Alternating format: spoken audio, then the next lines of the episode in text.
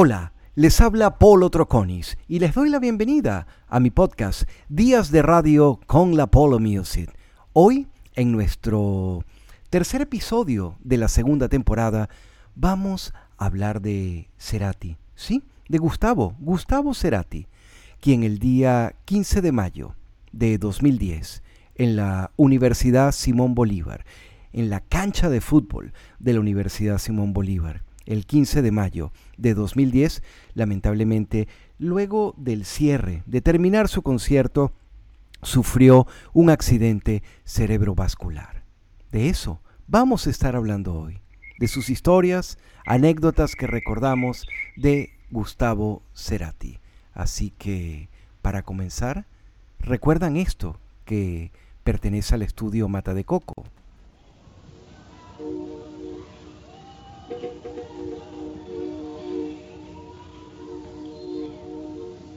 Buenas noches, Caracas.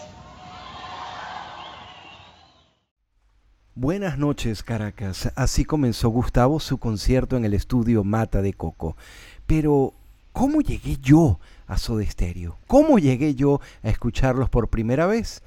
Y fue en un cassette, sí, a través de un cassette, con unos amigos. Y un amigo que era fanático de Soda Stereo, quien además fue el que me indujo el que me empujó luego a conocerlos en el Hotel Caracas Hilton. Pero vamos a comenzar la historia desde su inicio. Joao Teixeira nos acompaña en este podcast en el día de hoy. Joao.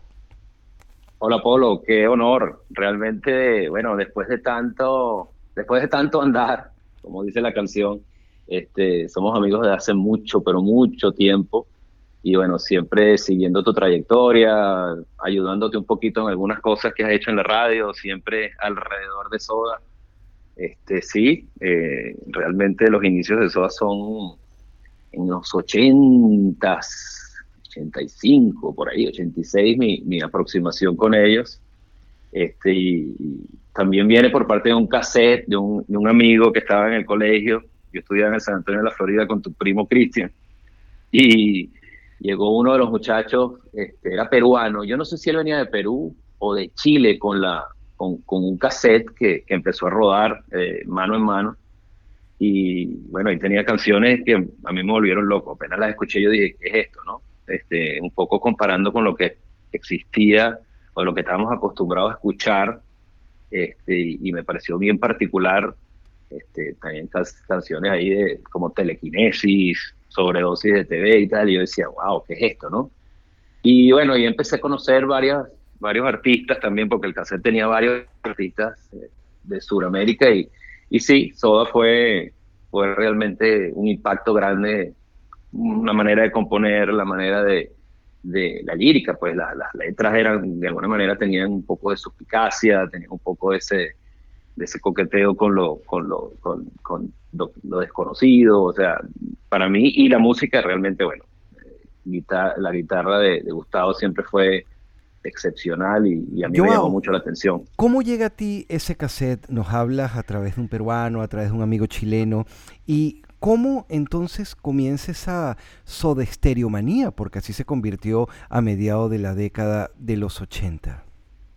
Bueno, empezamos a pasarnos los cassettes y empezamos un poco a conocer lo que, lo que estaba sucediendo más al sur de, América y, bueno, realmente eh, ellos mismos comenzaron a, rodar, fue la banda que salió de Argentina y empezó a presentarse en, en otros países con, una identidad bien, bien sólida, entonces empezó a hacerse como que la banda latinoamericana que, que efectivamente rodaba con éxito en cada vez, cada lugar que se presentaba y, yo creo que eso fue creando un poco en, en, las emisoras del mainstream y en la emisora del, underground en, Venezuela, este, también mucha presencia, ¿no?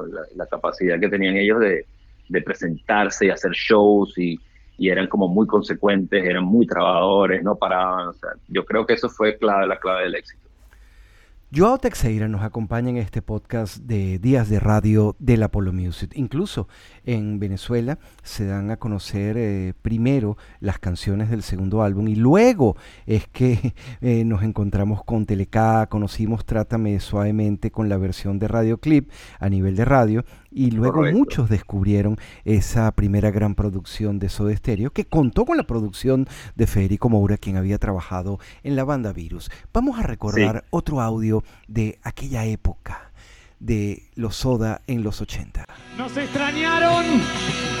Buenas noches, Caracas. Bienvenidos al juego de seducción. Bienvenidos a los juegos de seducción. Gustavo Cerati. Gustavo eh, siempre adoró nuestro país, así como su Argentina, como Perú, como Chile, pero había un toque de cariño muy especial porque casualmente la gira de Soda Stereo, las giras que hacía Gustavo como solista, terminaban cerrando en Venezuela, bien sea para que su banda descansara, se iban a Los Roques, se iban a Morrocoy, se iban a Choroní. Tú tienes además un cuento eh, bien interesante de ese encuentro con Gustavo en la ciudad de Caracas, Joao.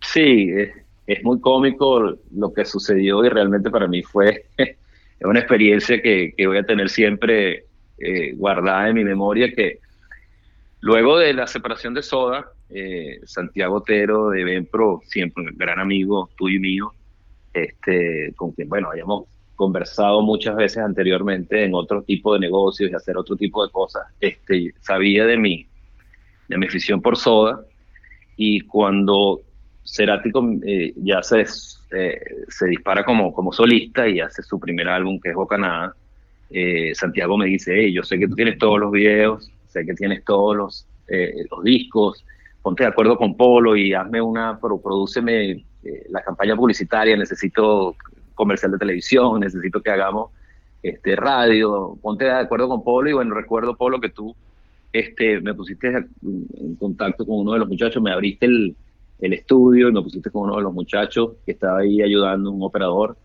que hicimos unos trabajos bien interesantes porque claro, mm, como eh, ya yo conocía mucho de Soda Stereo y de, y de Cerati previo a Amor Amarillo y ese tipo de cosas, este, yo tenía toda esa información y, y todos esos discos y hicimos un trabajo interesante y Santiago, este, ese fue básicamente lo, que me pidió Santiago, ¿no? Pero el, cuento concreto de, de la, de la, del contacto con, Gustavo es que eh, Gustavo estaba supuesto a hacer el concierto en Caracas de Bocanada un viernes. Y Santiago, yo estaba tratando de, recordar si había sido el, domingo o el lunes, me, llama y, anterior y me dice, eh, Joao, este, ¿qué, qué, vehículos tienes tú? ¿Qué carros tienes? Y tal. Y yo le digo, explique qué carro tenía, tenía una camioneta en ese momento. Y, y dice, yo necesito que tú me hagas un favor. Y yo digo, ah, dime. Este, bueno, hay que ir a buscar a Gustavo Cerati al aeropuerto. Entonces no tengo gente porque Gustavo iba a venir el jueves y se está viniendo el lunes. Y yo tengo un evento el miércoles y todo el mundo está pendiente del evento y no puedo dejar eh, sacar gente de ese grupo y, atender a Gustavo. ¿Tú puedes ayudarme? Y yo dije, bueno, yo creo que tú me estás bromeando, ¿no? Entonces, no, efectivamente me puse en contacto con Coral, su, asistente, su secretaria este, incansable, este, un encanto Coral. Este, y, bueno, sí, efectivamente, no era mentira, bajamos al aeropuerto, este, prácticamente sacamos a Gustavo del avión y pasó por inmigración muy rápido, me dieron una credencial ahí para el aeropuerto y sí, Gustavo, bueno, estuvimos del aeropuerto a Caracas y yo estaba fungiendo como su chofer. Eh, una cosa súper loca.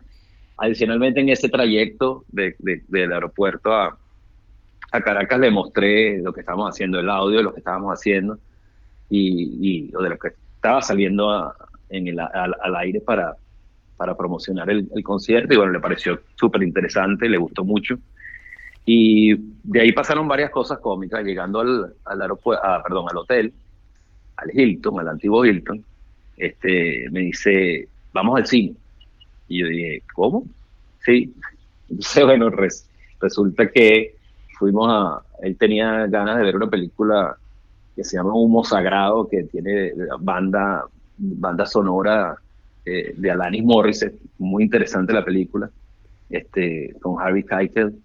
Y fuimos a ver, fuimos al, al, al, cine, a ver eh, eh, la, la, la, película esta y, y bueno, estuvimos ahí, compramos cotufas y tal, como ciudadanos normales, la gente pendiente y la gente lo veía así como raro, ¿será? ¿No será? Y, y fue interesante, fuimos con un par de, de, de músicos más, bien, bien interesante porque entre ellos conversaban de los trabajos que estaban haciendo y yo estaba escuchando todo lo que hablaban. Este, luego, de ahí, saliendo del cine, este, Gustavo dice, eh, vamos a comer arepas. Entonces, bueno, a las 12, dos y media, una de la mañana, nos fuimos para el arepazo. Y ahí en el arepazo, bueno, comimos arepas, obviamente, y compartimos. Yo seguía escuchando lo que ellos hablaban entre, entre, entre ellos. Y básicamente una de las cosas importantes que yo recuerdo ahí muy claramente fue que Gustavo hablaba maravillas de sentimientos, banda preferida mía también. Y, de, hecho decía, mira, este es el disco, a, los otros músicos les decía, este, este, esta banda tienen que haberla escuchado, esta banda pudo haber llegado tan lejos como Soda, este, es verdad que son unos músicos espectaculares, un grupo de, de, talentosos muchachos que se pusieron de acuerdo, hicieron este, música muy buena. Eso quedó, quedó un poco en, mi mente también. Y, y, un momento de la noche, ya cuando íbamos vía al hotel, este, eh, eh, Gustavo dice, yo me quiero ir mañana a Choroví, mañana me vas a llevar a Choroví. Y yo le dije, no es Choroví, es Choroní, este, porque yo entiendo que en Choroní él como que tiene un amigo, o tiene, creo que, o no sé si tenía una propiedad, yo creo que a lo mejor hasta tenía una propiedad, un amigo que le prestaba su casa y lo dejaba estar allí. Y bueno, le gustaba mucho ir a la playa. Y bueno, ahí fue cuando yo le dije a, Santiago, llamé a Santiago y le dije, Santiago, yo no puedo estar desde mañana, martes, hasta el viernes con Gustavo Cerati en, en, en, la playa, porque de verdad que no tengo, tengo mil cosas que hacer y había sido totalmente sorpresiva la, la invitación de, de, Santiago para, para atender a Gustavo básicamente ese es el cuento. Un cuento largo corto. Joao Teixeira comparte con nosotros anécdotas de una de las tantas visitas que hizo Gustavo a la ciudad de Caracas, a Venezuela, que tanto quería, que tanto adoraba, como él le decía, Choroní, Morrocoy, Los Roques. Esos paseos, además era así, mucha gente dirá, pero no, ¿cómo es eso que te mandaran? No, al ser uno groupie en la década de los 80 y 90, uno se convertía en los amigos, en los guías turísticos, en los conductores, en los choferes de los músicos. Claro, te acuerdas. sí, tú, y yo fuimos a llevar a Charlie a, comprar un, un aparato eléctrico. Un Nintendo, un Nintendo, en el Electro Sonidos. En, el, en el Marqués, ¿no? En el Unicentro, el Marqués, recuerdo en la Cota Milka, además, eh, Charlie se durmió en el camino porque ellos llegaban. Iba con nosotros, sí. Ellos siempre llegaban con el jet lag, un vuelo muy largo y prácticamente a trabajar en, en promoción. Soda nos influyó a todos. Eh, Soda determinó bandas. Tú mencionaste ahorita como él hablaba de, de Sentimiento Muerto. Y yo cuando, cuando aterricé por primera vez en la ciudad de Buenos Aires, tenía como la idea, porque había crecido colocando en el programa La tarde y parte de la noche Radio Nacional de Venezuela muchos temas de Soda, y aprendí a conocer Buenos Aires a través del rock en español y a través de las canciones de Soda. Y yo me puse un Walkman cuando estaba aterrizando ese avión de aerolíneas argentinas y escuché parte de esta canción que les voy a colocar la ciudad de la furia. La ciudad de la Stereo. La coloqué en un Walkman cuando el avión de aerolíneas argentinas estaba a punto de aterrizar.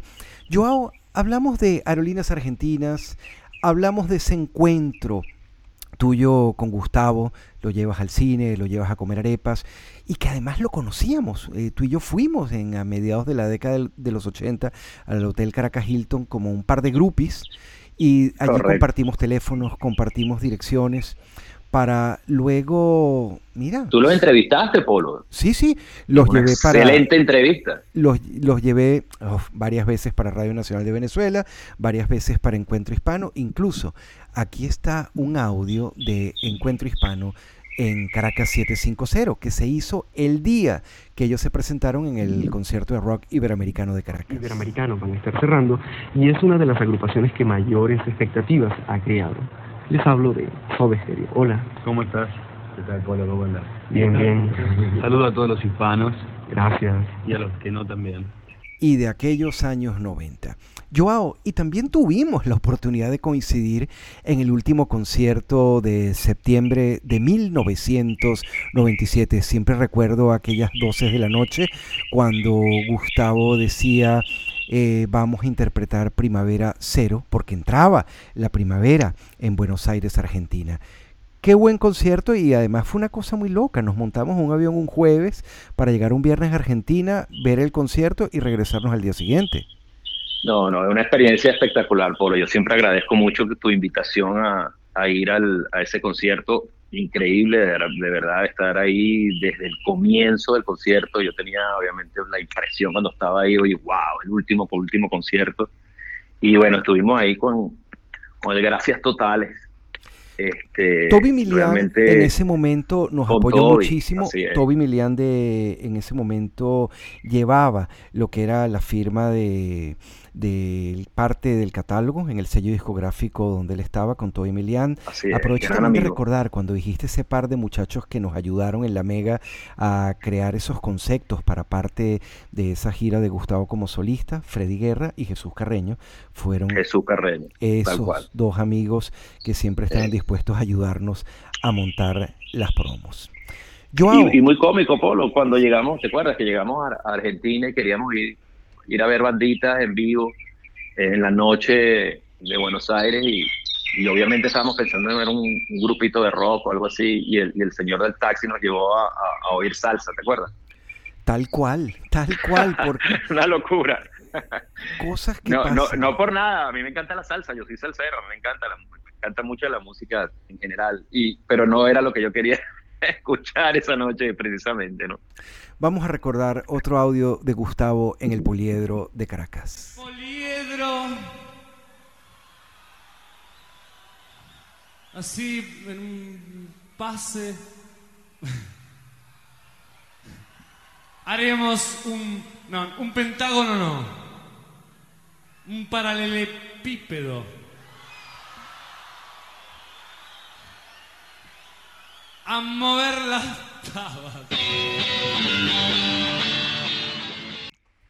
Gustavo en el Poliedro de Caracas. Y recordamos también un gran álbum, el álbum Ruido Blanco, donde también ellos anunciaron que parte de lo que era ese concierto que hicieron en el estudio Mata de Coco iba a estar incluido en Ruido Blanco.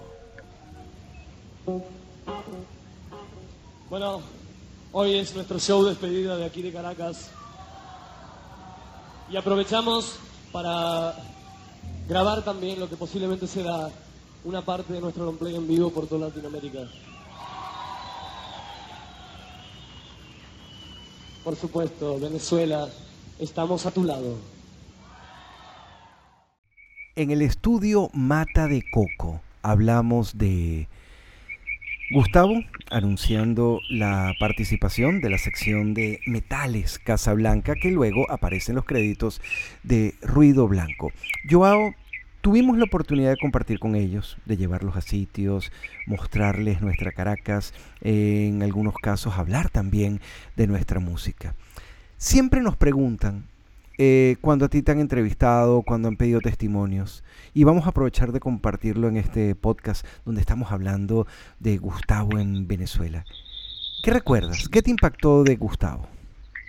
No, increíble, realmente eh, al estar próximo a, ellos, incluso eh, lo vi a él compartiendo, como tú y yo lo vimos compartiendo con Charlie con Z en la, la vez anterior cuando estaban con Soda, él estaba acá con, con otros dos músicos y, y, y, su proximidad con, con, ellos, o sea, su, eh, su camaradería, un tipo muy respetuoso, realmente muy afable, muy simpático, constantemente eh, de buen mood. Probablemente mucha, mucha gente diría que a lo mejor era un tipo un poco creído, nada que ver, o sea, realmente siento que era un tipo humilde, este, y, y siendo para mí realmente uno de los mejores compositores, cantantes, guitarristas de, del, del mundo, siempre trataba de hacer un chiste, de hacer buscar, incluso eh, algo interesante, y eso lo ves tú, quizás lo ves en, su, forma de componer, la palabra, la, el, concepto de las palabras y lo que significaban las palabras y a veces la, la manera de, de, utilizarlas para hacer un chiste, este, era, eh, era particularmente de las cosas que a mí más me, me llaman la atención, un tipo muy, muy llano, muy tranquilo, este, realmente un genio para mí. Yo a veces siempre digo que una de las malas suertes que tuvo Gustavo este, fue haber nacido en, un país de habla hispana, este, porque si él hubiera nacido, si ese cerebro, el de Gustavo, hubiera nacido en un, en un país de, de, habla inglesa, anglosajona, probablemente le hubiera llegado muchísimo, muchísimo más lejos de donde llegó, porque realmente el talento eh, que tenía para tocar y componer eh, era para mí increíble. La voz de Joao Teixeira, seguidor de Soda, el amigo que me presentó las canciones de Soda en un cassette en la ciudad de Mérida en un viaje universitario con nuestros hermanos de la vida. Ese Así compañero es. que además un día me sugirió colocarle un programa dominguero que yo tenía, el séptimo día, como una canción de Soda Stereo porque era el séptimo día y que sabe mucho de la historia de Soda, tuvo la oportunidad de compartir con ellos, tuvimos la oportunidad de compartir con ellos y hemos querido eh, extender esos cuentos a la audiencia en este podcast que llamamos Días de Radio. Como tú bien lo decías, un tipo buena onda, un tipazo, buena gente, un gran padre, un gran padre, y lo vemos en esos especiales de National Geographic, en una gran cantidad de documentales buen que, hijo. que han colocado, Joao. Él fue un buen hijo, él adora, adora, bueno, el tema con su padre, imagínate, de la muerte de su padre, eh, previo a la muerte de su padre construyó un tema muy importante, este para tres, y luego en, Colores Santos él, hace otro también, otro temazo con, con tu medicina, ¿no? Este, un gran hijo, adoraba a su mamá, adoraba a su papá, un amor grande por sus hermanas, este, y bueno, lamentablemente el, destino se lo llevó muy joven, creo que ya 10 años sin Soda, sin Cerati, es, es, es, bastante. Tú imaginas la cantidad de música que pudo haber hecho ese tipo. Yo creo que, que bueno, eh, es un hueco grande lo que ha dejado. Yo tuve la oportunidad de ver a Lillian Clark cuando Gustavo estuvo en sus primeros días recluido en el Centro Médico Docente de la Trinidad. Le recordamos a la audiencia que cuando Gustavo sufre el ACV, eh, luego de ese super concierto en la Universidad Simón Bolívar, donde estaba cerrando gira, al sitio donde lo llevan es el Centro Médico Docente de la Trinidad de la ciudad de Caracas de manera directa. Y tuve la oportunidad, eh, eso ocurrió de sábado para domingo, y una semana después eh, tuve el chance, tuve la oportunidad, gracias a un amigo, de acceder por una puerta de emergencia del Centro Médico Docente de la Trinidad y por lo, porque sabía eh, la admiración y el cariño que me unía con Cerati de verlo en terapia intensiva del Centro Médico Docente de la Trinidad. Allí vimos a Lillian Clark, quien estuvo con él todo ese tiempo hasta que luego fue trasladado a la ciudad de Buenos Aires. Joao, no nos queda más que agradecer tu tiempo, tus cuentos. Nada más queda. Tus, tus, anécdotas, tus vivencias a través de Soda. Gracias por presentarme Polito, siempre a la esta hora. banda. No, por favor, un placer. Tú eres mi hermano, así es. Y Joao en su Instagram eventualmente coloca historias de Soda, así que lo pueden seguir también, ¿verdad? Y descubrir todo lo claro. que coloca allí. ¿Cómo te siguen, Joao? Claro. Eh, yo hago Teixeira 15. Teixeira es importante porque Teixeira tiene dos I. Es T-E-I, X-E-I. yo hago Teixeira 15, eh, básicamente en mis redes sociales. Joao, un millón de gracias. Y gracias Dale, a, Polito. Y gracias a todos ustedes que nos escucharon en este podcast. Días de radio con la Polo Music.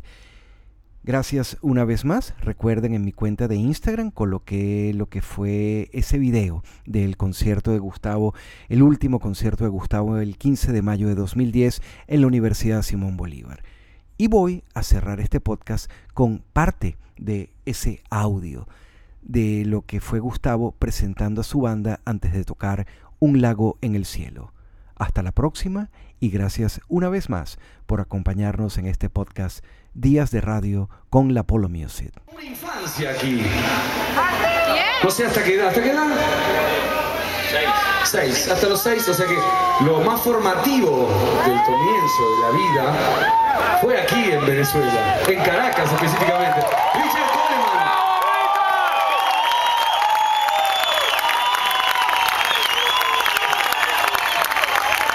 Ella pasó su infancia en otro lado, pero quizás se quede aquí. Su vejez. O no sé. Falta mucho. Anita Álvarez de Toledo.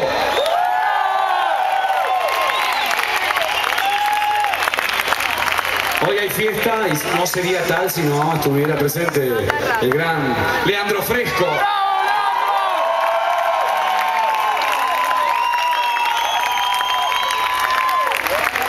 Pues de, si de festejos hablamos, ¿no? Tampoco, no se lo ve tanto últimamente, pero está ahí. Aunque no lo veamos, Fernando Zamalea siempre está ahí.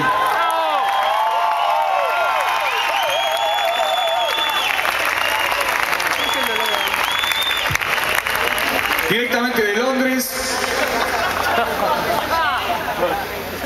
Eh, amigo de Steven Tyler. Le robó el sombrero esta mañana, estamos en el mismo piso. Mr. Neil, Fernando Dané.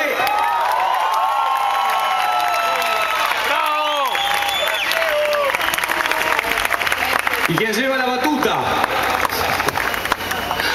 Gonzalo Córdoba, aquí.